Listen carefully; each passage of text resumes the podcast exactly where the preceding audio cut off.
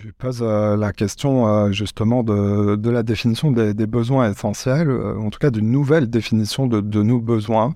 L'instrument pour arriver à cette société post-croissance, c'est la planification.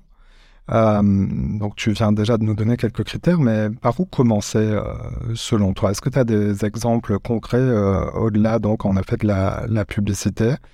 Il y a un ordre de priorité pour décroître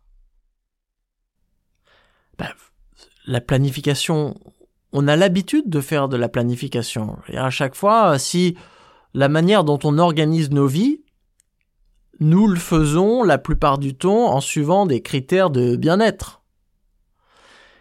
Et donc, on a l'habitude de faire des choix. Planification, ça peut paraître compliqué, mais c'est très simple. C'est prendre deux décisions. C'est quoi produire et comment le produire. Ça, c'est la planification économique, bien sûr, qui est plus simple que la planification en général des sociétés humaines. Mais donc, quoi produire et comment le produire? Donc ça, on peut le faire de deux manières. Soit on le fait de la manière actuelle, c'est-à-dire que ces décisions sont prises par une minorité de gestionnaires d'entreprises sous la pression de leurs actionnaires. Donc, quoi produire? On produit les choses qui permettent d'enrichir l'entreprise et comment le produire de la manière la moins chère pour se permettre de maximiser les profits. Ce système, il marche pas super bien il marche pas super bien.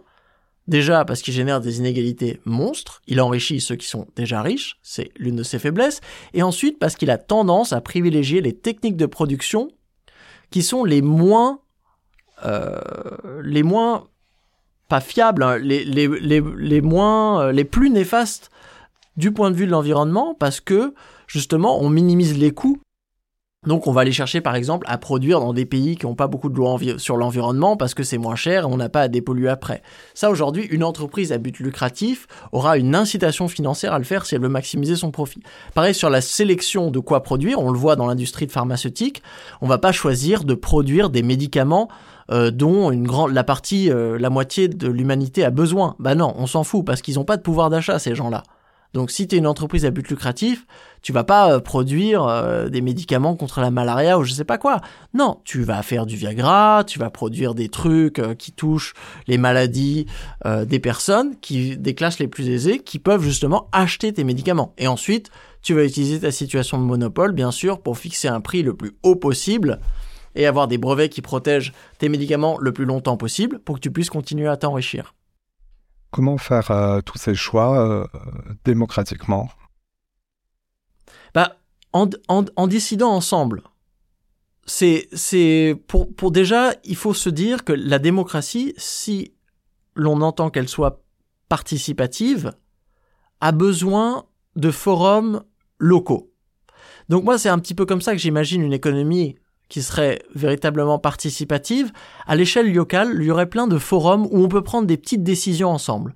Ça peut être les tables de quartier comme on a au Québec, où on peut organiser des petites problématiques à l'échelle du quartier, comment on fait pour réparer un truc, organiser je sais pas quoi. Ça peut être aussi euh, des conseils municipaux ou des budgets participatifs à l'échelle d'une ville. Le budget participatif qui existe dans beaucoup de villes déjà en France, c'est ça l'idée, c'est d'ouvrir à tous les citoyens d'une municipalité la possibilité de venir discuter du budget chaque année et de se dire c'est quoi nos priorités? En termes de bien-être. Qu'est-ce qu'on veut? À quoi est-ce qu'on veut utiliser notre budget? On le fait aujourd'hui pour les budgets en euros, mais on peut imaginer que la même logique pourrait tenir pour les budgets en carbone, en eau, en espèces, en sol. Et donc ensuite, dans les entreprises, pareil, au lieu d'avoir des entreprises hiérarchiques, des groupes énormes avec donc un contrôle top-down, on a besoin de favoriser aujourd'hui les coopératives autogérées, autonomes, démocratiques, qui peuvent justement se donner les moyens de temps en temps de s'asseoir, de rassembler leurs parties prenantes, pas seulement les actionnaires et les gestionnaires, ou même pas seulement juste les, employés, d'aller chercher aussi les consommateurs, les représentants de la municipalité, des personnes des ONG pour avoir de véritables discussions pour faire écouter. Voilà, nous, ça nous intéresse. Quoi produire, comment produire, c'est pas juste une décision qu'on va prendre nous en fonction de nos intérêts personnels. C'est une discussion politique qu'on devrait prendre au sein du territoire.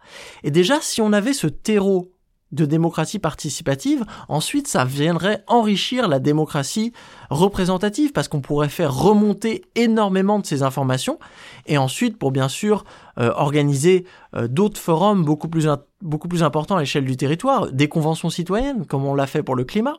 Donc là, on pourrait en faire beaucoup plus. Aujourd'hui, moi, j'aimerais bien, comme Éloi Laurent le propose, qu'on organise une convention citoyenne sur le bien-être pour définir un indicateur alternatif au PIB. Donc ça aussi, soit on laisse les statisticiens de l'INSEE et du département de, de, Bercy décider un petit peu de comment est-ce qu'on mesure le bien-être en France, soit on décide que c'est un objectif politique tellement important qu'on devrait tous s'asseoir et prendre le temps de s'informer et de prendre une véritable décision sur le sujet. Donc aujourd'hui, le choix en fait, c'est pas entre planification et euh, une économie organique qui fonctionne parfaitement. C'est pas le choix entre capitalisme et Union soviétique. C'est le choix entre plutocratie actuelle, un mix de plutocratie euh, par les entreprises et les grands groupes et de technocratie donc euh, par les experts des gouvernements et une véritable démocratie où on pourrait se saisir de ces questions économiques, écologiques et sociales dans des forums où on prendrait le temps de pouvoir s'informer et de prendre des décisions.